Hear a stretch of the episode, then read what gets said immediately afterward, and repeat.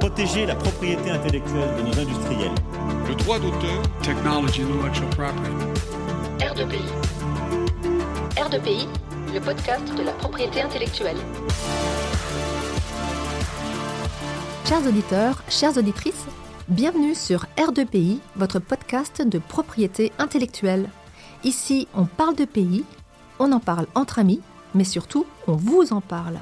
Aujourd'hui, retrouvez un membre de notre équipe pour un épisode de Hip Hop Culture. Bonne écoute Bonjour à toutes et à tous et bienvenue euh, à ce nouvel épisode de Hip Hop Culture. Je suis euh, Julie Daguerre et j'accueille aujourd'hui euh, Luc Deshonnette Barbero, chercheur postdoc à l'Université de Louvain et membre du labo de recherche du CEPI, qui vient nous parler de propriété intellectuelle dans Jurassic Park. Bonjour Luc. Bonjour à tous et à toutes et bonjour Julie. Je suis très heureux d'être parmi vous pour pouvoir contribuer à R2PI, surtout autour du sujet qui nous réunit aujourd'hui. Alors, on va commencer par rappeler euh, quelques éléments sur euh, l'œuvre même. Donc, euh, Jurassic Park est une saga cinématographique américaine qui est constituée de six films. Et en réalité, c'est l'adaptation cinématographique par Steven Spielberg des romans de Michael Crichton. pour ceux qui n'ont peut-être pas vu les films ou lu les romans, il s'agit euh, d'un scientifique qui, à partir euh, du fossile d'un moustique emprisonné euh, dans de l'ambre depuis l'ère Jurassique, avec ses équipes, qui va récupérer donc du sang de dinosaures, en extraire l'ADN et recréer ces formidables animaux qui ont été disparus depuis 66 millions d'années. Et ils ont décidé donc de placer ces créatures dans un parc d'attractions installé sur une petite île privée au large du Costa Rica. Je ne vais pas vous spoiler le reste, mais donc, euh, vous pouvez bien imaginer qu'un T-Rex n'est pas forcément un animal qui est adapté à vivre euh, en captivité. Oui, tout à fait. On peut surtout dire qu'au-delà de son caractère divertissant, Jurassic Park est avant tout un conte revêtant une réflexion sur la bioéthique et les risques qu'emporte l'exploitation des découvertes scientifiques à des fins de profit. Cet aspect est principalement porté par le personnage du professeur Ian Malcolm, ce mathématicien spécialisé dans la théorie du chaos, qui joue un peu au beau gosse ombrageux sien le proverbe ravésien Science sans conscience n'est que ruine de l'âme. On le voit ainsi tout au long de l'intrigue critiquer l'ubris du projet de John Hammond et en conséquence la viabilité du parc. Ainsi, lors d'un repas, ce dernier s'écrie Vous vous êtes hissé sur des épaules de génie et, euh, pour accomplir quelque chose le plus vite possible, et avant même de savoir ce que vous aviez, vous l'avez breveté, emballé dans un joli papier cadeau plastique, et maintenant vous le vendez. Et donc, comme on le voit euh, dans cet extrait, la propriété intellectuelle, et en l'espèce le brevet, joue un rôle crucial dans cette exploitation.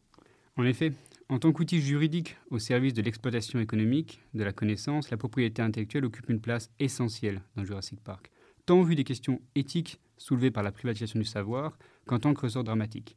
Ainsi, dans le chapitre introductif de son roman, Crichton, qui est un scientifique puisqu'il est diplômé lui-même en réalité de la faculté de médecine d'Harvard, ce qui va expliquer également la qualité euh, scientifique de son œuvre, constate que, et là je vais le citer, depuis Galilée et pendant près de quatre siècles, la science a mené sans relâche ni contrainte ses investigations sur les mécanismes de la nature. Les scientifiques se rebellaient contre le secret des recherches et voyaient d'un mauvais œil la nécessité de faire breveter leurs découvertes. Ils œuvraient pour le bien de l'humanité et, pour des générations d'humains, les découvertes furent essentiellement désintéressées. On a deux beaux tampons qui sont distribués au secret d'affaires et au brevet. Pour Crichton, un changement profond s'opère en réalité à partir des années 1950 et voit la recherche industrielle être conduite en secret, à la hâte et uniquement pour le profit. Et euh, tu nous disais, Luc, que le brevet jouait euh, également un rôle important en tant que ressort dramatique Effectivement. Ces réflexions sur l'impact du brevet en ouverture du roman ne constituent pas un ornement superflu, mais vont fournir en réalité un support théorique à l'un des éléments clés de l'intrigue. C'est en effet parce que la Biosyn Corporation, a eu vent de l'avancée des recherches d'InGen, l'entreprise qui est dirigée par John Hammond, et que ses dirigeants sont convaincus que Hammond et ses équipes seront bientôt en mesure de breveter ces dinosaures, que le directeur de recherche de la biosine, Levis Dawson, j'espère que vous à suivre, va proposer à Dennis Nedry, le responsable de la sécurité informatique de l'île sur laquelle est implanté Jurassic Park, de dérober des embryons dinosaures la finalité de cette action, qui caractérise en réalité juridiquement une tentative d'obtention illicite d'un ou plusieurs secrets d'affaires d'indigènes, étant, après analyse des embryons, de permettre à Biosine de fabriquer ses propres spécimens, et là je vais citer le texte, en apportant suffisamment de modifications à l'ADN pour passer outre le brevet d'indigène. Or, c'est bien la mise en œuvre de ce plan qui va conduire à la perte de contrôle du parc et à la libération de ses petits pensionnaires. Et donc, euh, si on te suit bien, Luc, euh, en réalité, le brevet est au cœur de l'intrigue de l'œuvre qui est Jurassic Park. Mais euh, avant de discuter de l'exactitude des affirmations quant à la brevetabilité d'un dinosaure, sur laquelle on repose pour partie cette intrigue, on peut aussi peut-être s'interroger sur la plausibilité d'une telle invention. Parce que je veux dire, un dinosaure, est-ce qu'on peut imaginer que c'est pour bientôt? Alors les dinosaures, sans doute pas. Mais il n'en reste pas moins que, la recherche en matière des extinctions des espèces, c'est-à-dire le processus de création d'un organisme ressemblant à une espèce éteinte, n'est cependant pas une lubie purement fictionnelle. Lorsqu'il rédigea Jurassic Park en 1990, Crichton, je vous l'ai déjà dit qui est un scientifique, a pris lui-même appui sur les travaux scientifiques de chercheurs de l'université de Berkeley. Depuis, ce qui relevait de l'hypothèse scientifique apparaît chaque jour plus comme de l'ordre du possible. Ainsi, l'Union internationale pour la conservation de la nature estime que la perspective de désextinction des espèces est passée de la science-fiction à la plausibilité au cours de la dernière décennie, et que le débat autour de la renaissance des espèces disparues est passé du pourrions-nous à devrions-nous. Deux raisons expliquent principalement cette évolution. En premier lieu, l'impact de l'activité humaine sur la planète conduit aujourd'hui, on le sait, à un phénomène d'extinction de masse de la faune et de la flore. Les technologies des extinctions, même si elles ne s'attaquent qu'aux conséquences sans toucher aux causes même du problème, pourraient aussi gagner en attractivité. John Hammond, d'ailleurs, dans Jurassic Park, note lui-même, lorsqu'il explique que Les condors. Les condors sont en voie de disparition. Et si je voulais créer. Non, non. Si je voulais créer une volée de condors sur cette île, vous ne feriez aucune objection. Non, attendez. La seconde raison est que d'importantes évolutions technologiques dans le domaine de l'ingénierie génétique ont eu lieu euh, au cours de ces dernières années, rendant ces techniques à la fois plus précises et moins coûteuses. L'une des innovations les plus fondamentales en la matière est sans aucun doute la technologie CRISPR, aussi dite du ciseau euh, moléculaire ou, génomique. Alors, lorsqu'il y a quelque temps, Max Odak, le cofondateur avec le, non moins célèbre Elon Musk de l'entreprise Neuralink, a tweeté Nous pourrions probablement construire Jurassic Park si nous le voulions. On ne peut que conclure que la science-fiction est en passe d'être dépassée et qu'il est sans doute temps de s'interroger sur les conséquences juridiques de ce phénomène. C'est très fascinant, mais donc est-ce que tu peux un peu nous expliquer plus sur les techniques de, désin... Alors, désextinction euh, existantes? Oui, bien sûr. Euh, il existe. Il est en effet nécessaire de comprendre ces techniques avant de pouvoir s'interroger sur la brevetabilité de leur résultat, puisque la réponse à cette question va dépendre justement de ces techniques. hein. Il y a trois méthodes qui peuvent être ainsi aujourd'hui distinguées. La première, elle est nommée backbreeding, et c'est une forme d'élevage sélectif consistant par croisement successif entre espèces présentant des caractéristiques proches de celles disparues, à progressivement s'approcher de cette dernière. Si cette technique a déjà porté ses fruits pour certaines espèces, on peut penser notamment à l'rox Eck à partir de bovins par exemple, elle reste cependant incertaine et évidemment inadaptée pour des espèces ne disposant pas de descendants proches tels que les dinosaures. La seconde technique, c'est le clonage. Cela consiste à prélever le noyau d'une cellule somatique provenant de tissus de l'espèce disparue et à l'insérer dans un ovule énucléé, c'est-à-dire sans noyau, d'une espèce de substitution. C'est la technique qui a été utilisée pour, pour cloner la brebis Dolly et a été envisagée pour amener à la vie les mammouths laineux, par exemple. En principe, cette pratique engendre un animal au génome en tout point identique à celui sur lequel les cellules ont été prélevées. Enfin, la dernière technique, l'une des plus prometteuses, est celle de l'ingénierie génétique. Elle consiste à extraire et séquencer l'ADN de différents spécimens de l'espèce disparue. Les gènes sont ensuite édités, puis placés dans une cellule capable de former un embryon. À la différence du clonage, qu'on a évoqué juste avant, qui requiert la, détention de cellules de l'espèce disparue, l'ingénierie génétique ne décide d'avoir accès qu'à de l'ADN qui a une durée de vie bien supérieure. Cependant, il paraît peu probable que l'ADN de dinosaures puisse encore exister, même si récemment, certains scientifiques ont pensé en avoir identifié dans des os de dinosaures. Dans Jurassic Park, c'est en recourant à cette troisième méthode que le docteur Wu parvient à recréer les dinosaures. En effet, bien qu'obtenus à partir de molécules de sang de dinosaures, les créatures du parc ne sont pas de parfaits clones. Comme la vidéo pédagogique sur l'ADN préparée à destination des visiteurs du parc l'explique, les généticiens ont aussi recours à de l'ADN d'autres espèces, notamment de grenouilles, pour générer les dinosaures du parc, ce qui ne sera pas sans conséquence. Comme c'est très ancien, il y a plein de manques. Et c'est là que les généticiens entrent en jeu.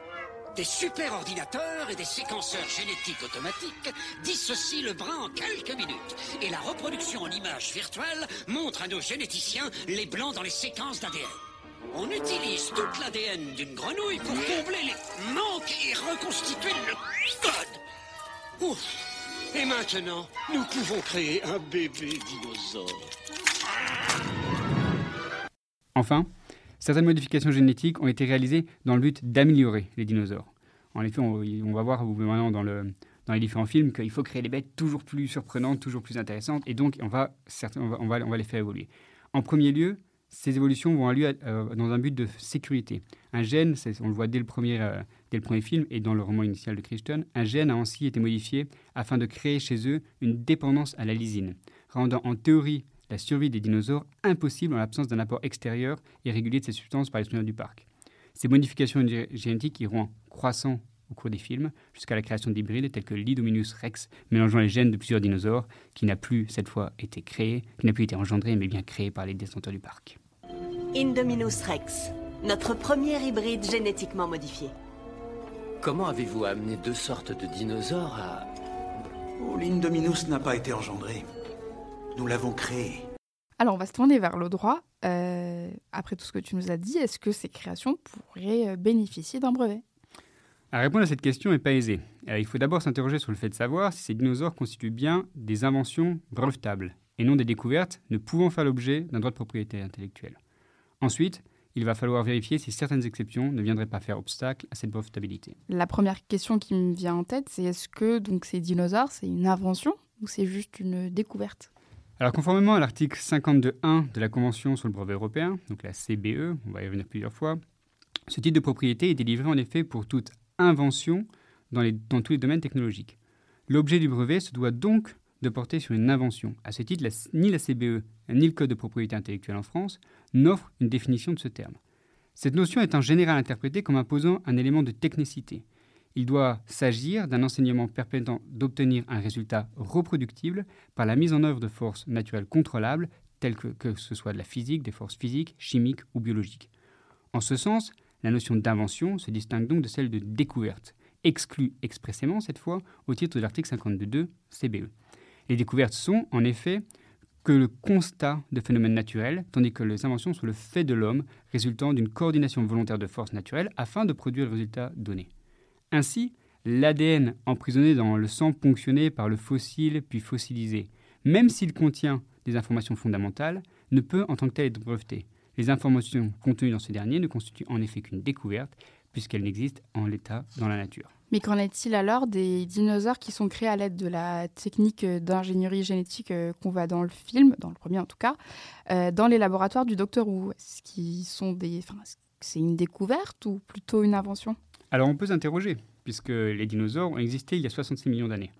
À cet égard, force est cependant de constater que depuis leur malencontreuse rencontre avec un astéroïde, les dinosaures n'ont plus refait surface et que leur désextinction sur l'isla Nublar, donc l'île du parc, n'est d'ailleurs pas le fruit fortuit de phénomènes naturels, mais bien et uniquement le résultat d'une intervention humaine faisant intervenir un certain nombre de méthodes techniques telles que l'ingénierie génétique.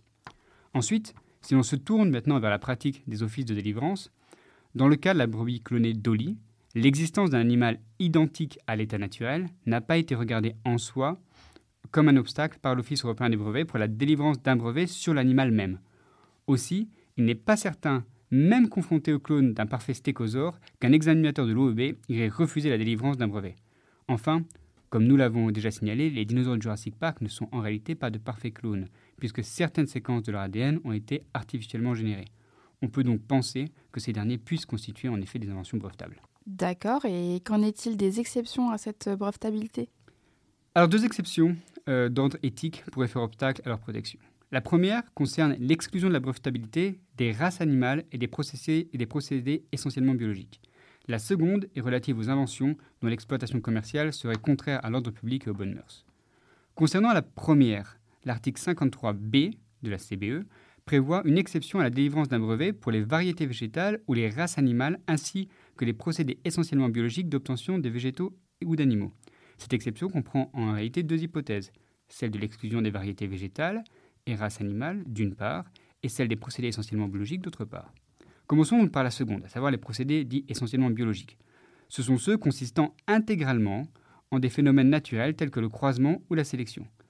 Si cette exception peut présenter une certaine relevance en matière de désextinction concernant les techniques de backbreeding qu'on expliquait auparavant, elle ne fait cependant pas obstacle dans le cas des dinosaures du Jurassic Park obtenus principalement par voie d'ingénierie génétique. Et qu'en est-il donc pour euh, la première, euh, enfin le début de la phrase, à savoir donc les races animales?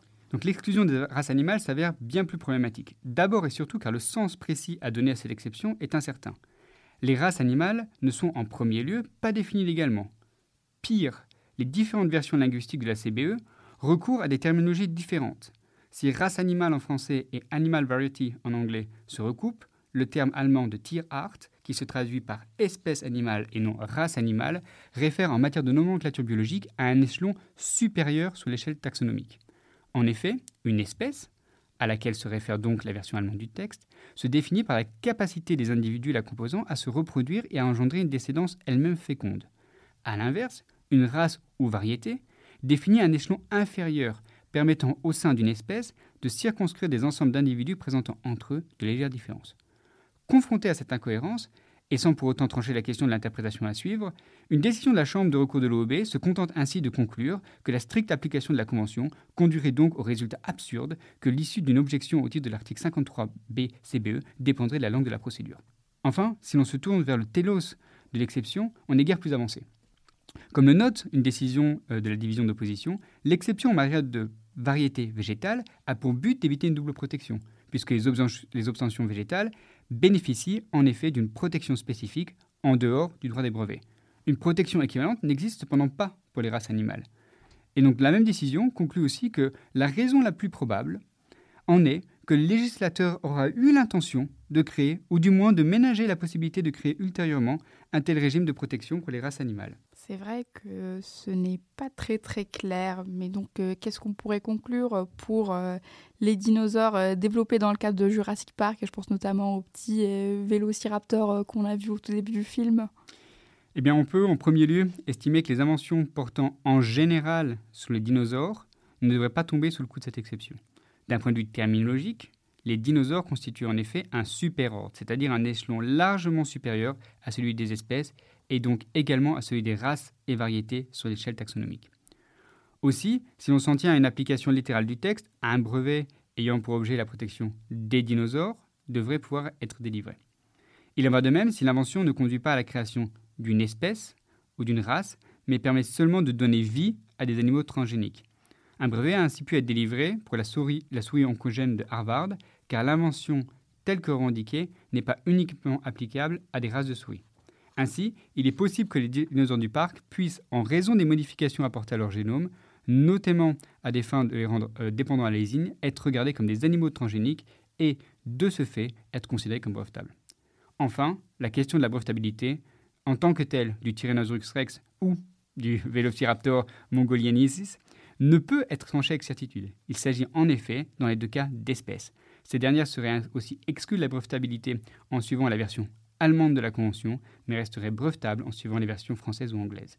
On le voit, l'application de l'article 53b CBE s'avère en pratique un véritable casse-tête du fait à la fois de la formulation pour le moins malencontreuse et de l'absence de clarté concernant le sens de cette exception en matière de race, espèce, animale. Ce manque d'humilité en face de la nature qui se manifeste ici euh, me terrifie.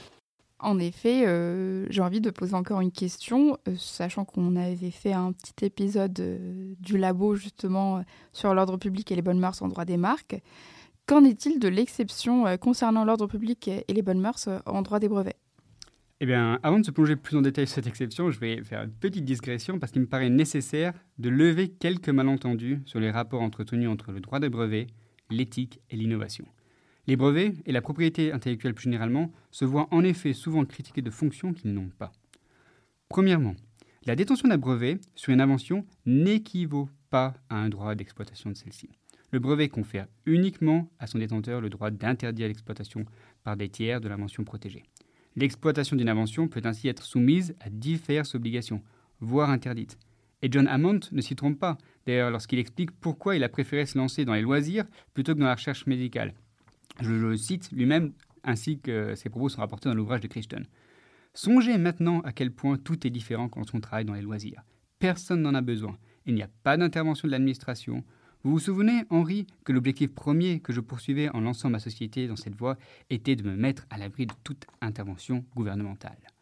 Il en va de même lorsque l'on s'intéresse en amont à la recherche nécessaire au développement de l'invention en question. L'octroi ou non d'un brevet ne revient pas respectivement à autoriser ou interdire la recherche dans le domaine concerné. En cas de refus, d'octroi du brevet, donc, l'invention ne bénéficiera simplement pas des incitations générées par la perspective d'un brevet, lui-même susceptible de faciliter l'exploitation de débouchés commerciaux et donc de rentabiliser les investissements faits en recherche et développement. Un tel refus découragera peut-être certains acteurs souhaitant développer des modèles économiques essentiellement basés sur l'exploitation de ce type de propriété. Cependant, d'autres modèles économiques existent. Et Jurassic Park en est d'ailleurs un excellent exemple, puisque John Hammond, qui a dépensé sans compter, n'entend pas baser son modèle économique sur les brevets pour obtenir un retour sur investissement. Il exploite euh, en interne le savoir développé par ses équipes et souhaite le rentabiliser sous forme de service à travers son parc. Payer ce que nous voulons, 2000 dollars la journée, 10 000 et tout le monde payera. Et ensuite, il y a le merchandising. Je peux conseiller personnellement. ce parc n'a pas été fait pour ne pourvoir qu'au plaisir des super riches. Toute personne au monde a le droit de profiter de ces animaux. Bien sûr, tout le monde. Nous aurons un système de, de forfait à la journée, tarif réduit. Par ailleurs, si l'objet du refus de l'octroi de brevet est d'éviter l'innovation dans un domaine donné, pour des raisons éthiques, l'efficacité de ce choix même pourrait être questionnable. En effet, au-delà de l'impact principalement mentionné sur les incitations économiques, ce refus de délivrance a pour conséquence de laisser l'invention dans le domaine public. Cette dernière est donc libre, en l'absence de réglementation contraire, d'être copiée et utilisée par tous. Et donc, Luc, euh, qu'en est-il de l'état du droit? Oui, alors je vais maintenant répondre à, ta question, parce que c'est vrai que j'ai quand même fait une très très longue digression et quand même censé revenir quand même au, cœur de notre sujet. En matière d'exception éthique, l'article 53A CBE prévoit en effet que les brevets ne sont pas délivrés pour les inventions dont l'exploitation commerciale serait contraire à l'ordre public ou aux bonnes mœurs. Cet article a, à la suite de l'adoption de la directive sur les inventions biotechnologiques, fait l'objet d'une concrétisation, aujourd'hui codifiée à la règle 28D de la CBE, selon laquelle les brevets européens ne sont pas délivrés, notamment pour les inventions biotechnologiques qui ont pour objet des procès de modification de l'identité génétique des animaux, de nature à provoquer chez eux des souffrances sans utilité médicale substantielle pour l'homme ou l'animal, ainsi que les animaux issus de tels procédés. La règle 28D constitue donc un cas spécifique de l'article 53A. Cette règle a fait l'objet d'une application dans l'affaire de la souris oncogène d'Harvard que nous avons précédemment évoquée. Cette souris avait en effet été génétiquement modifiée pour être susceptible de développer plus de tumeurs cancéreuses aux fins d'études de ces tumeurs. Dans cette affaire, différentes décisions des chambres de l'OEB ont précisé que la règle 28D exige un test présentant trois aspects, à savoir les souffrances des animaux d'une part, l'utilité médicale d'autre part, et enfin la correspondance nécessaire entre les deux. L'appréciation à la fois de la souffrance animale et de l'utilité médicale ne pouvant se faire que sur la base de probabilité. Concernant la souris oncogène, la règle 28D ne fut pas considérée comme faisant obstacle à la demande de brevet, puisque les souffrances induites par la modification génétique avaient précisément pour but de contribuer à la recherche médicale. A l'inverse, dans le cas du Jurassic Park, les dinosaures ne sont destinés à aucune fonction médicale. Aussi, toute modification de leur identité génétique susceptible de provoquer chez eux une souffrance devrait se voir refuser la possibilité d'être brevetée. Cela concernera en premier lieu la modification génétique responsable de leur dépendance à la lysine. Mais est-ce qu'on pourrait aller plus loin et estimer que le seul fait de ramener ces créatures à la vie 66 millions d'années après leur disparition et dans un écosystème qui n'est pas le leur, sur une île privée ou ailleurs d'ailleurs, soit à lui seul susceptible de provoquer chez ces animaux une souffrance? Alors probablement pas. En premier lieu, il faudrait établir avec une certaine probabilité cette souffrance au moment du dépôt du brevet.